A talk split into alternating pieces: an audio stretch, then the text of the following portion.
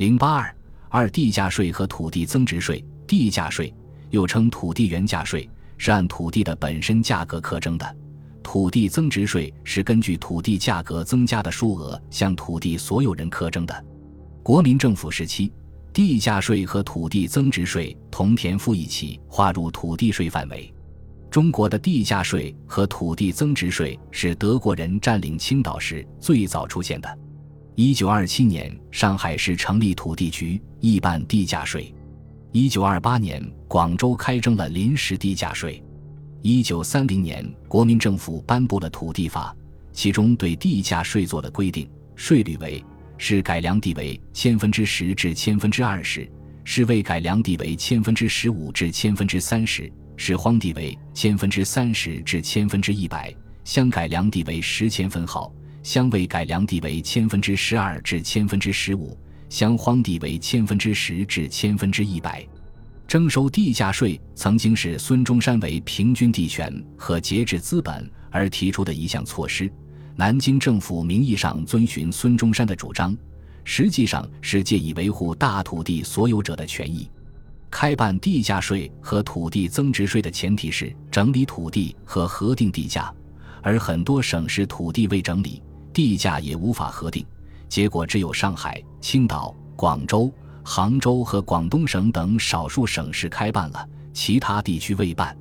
而这几个省市的办法也不一致。上海市一九三三年规定，凡区内土地清账已定，一律开征地价税，为清账土地暂征田赋。清账后再补交地价税，税率为六千分号，一年分两期缴纳。青岛市一九三二年规定，地价税为两类，甲类为原官厅收买而出售的土地，税率为百分之二；如建筑延期，则递增至百分之十，一年税款分四期缴纳。一类为私有土地，按原田赋额分等征收，一等征洋三角五分，二等征洋二角五分，三等征洋一角五分。每年十二月一次缴纳。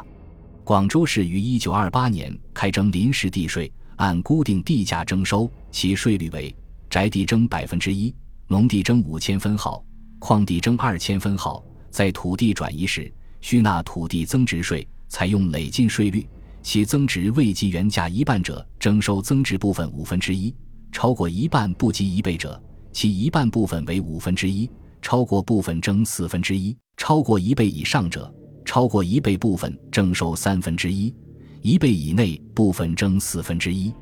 杭州市一九三三年六月开征地价税，税率为八千分号，一年分两次缴纳。地价税和土地增值税制度各地不尽一致，开征也不普遍。从一九三七至一九四二年，全国只有四十九个县市开办了此税，而且数额甚微。契税。国民政府初期开征的契税包括正税、附加和验契费三部分。正税税率各省不一，有的省卖契为百分之九，点契为百分之六；有的省卖契为百分之六，点契为百分之三；还有的省较低，卖契为百分之四，点契为百分之二。除正税外，还有附加，附加额度不一，有的与正税齐等，也有超过正税的。验契费包括契约的承验费和注册费。一九二八年对不动产旧契不分点卖，也不问已税未税，一律承验注册，换给新契纸。每张收契费一点五元，注册费一角，附加教育费二角。其不动产价格在三十元以下的契约只收注册费。一九三四年五月调整契税时，将卖契以百分之六，点契以百分之三为正税最高税率。卖点契纸每张五角，地方军阀经常以验契、新契换旧契等方式搜刮人民，致使契税总额不断增加，成为人民的沉重负担。在这一时期，契税是地方税收的三大来源之一，占地方税收总额的百分之十左右。营业税，国民政府于一九二八年召开的第一次全国财政会议上决议裁撤厘金。同时，为弥补各省财力的损失，决定由各省开征营业税。营业税是原有的牙税、屠宰税当税的扩大，是以地方商业、手工业营业总收入额或营业资本额为课征对象的新税种。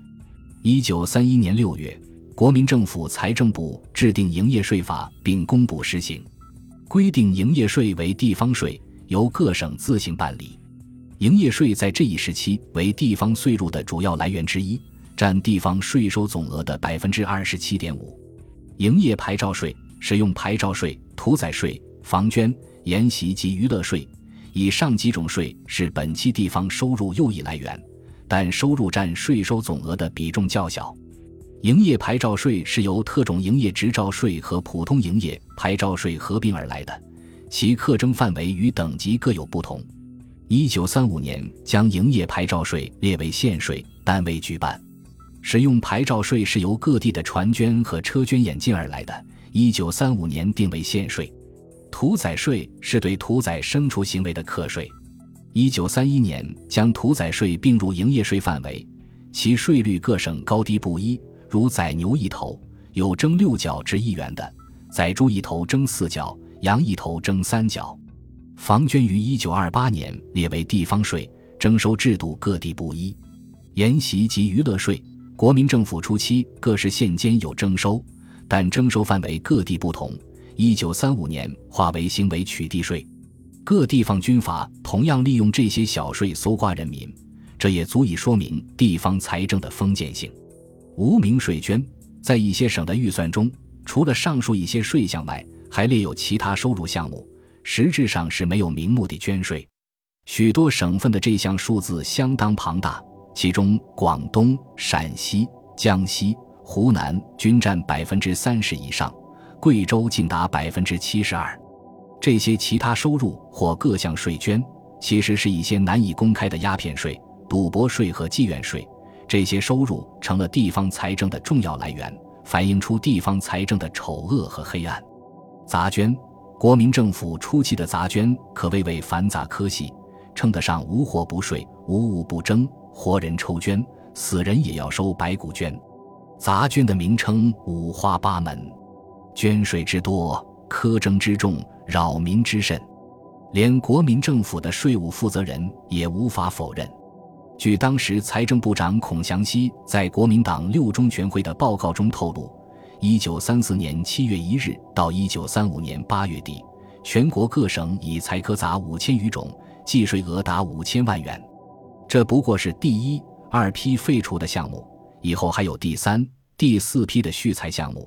由此推算，全国的苛捐杂税当在万余种。所谓财扯税捐，往往也只是一纸虚文，明财暗增、边裁边增的情况屡见不鲜。摊派在一般情况下，捐税在重，中有个名目和限度。到了人民无法负担、阶级矛盾日益尖锐的时候。统治者往往不得不适当调整，以缓和矛盾；而摊派则师出无名，既无预算，也无限度，随便找个借口即可。所以，这种办法更为各级地方政府官所采用，其剥削程度和对百姓的苛扰更甚于捐税。这一时期，摊派十分普遍，有省的摊派，有县的摊派，也有区的摊派，有的是明令的，有的是擅自征收的。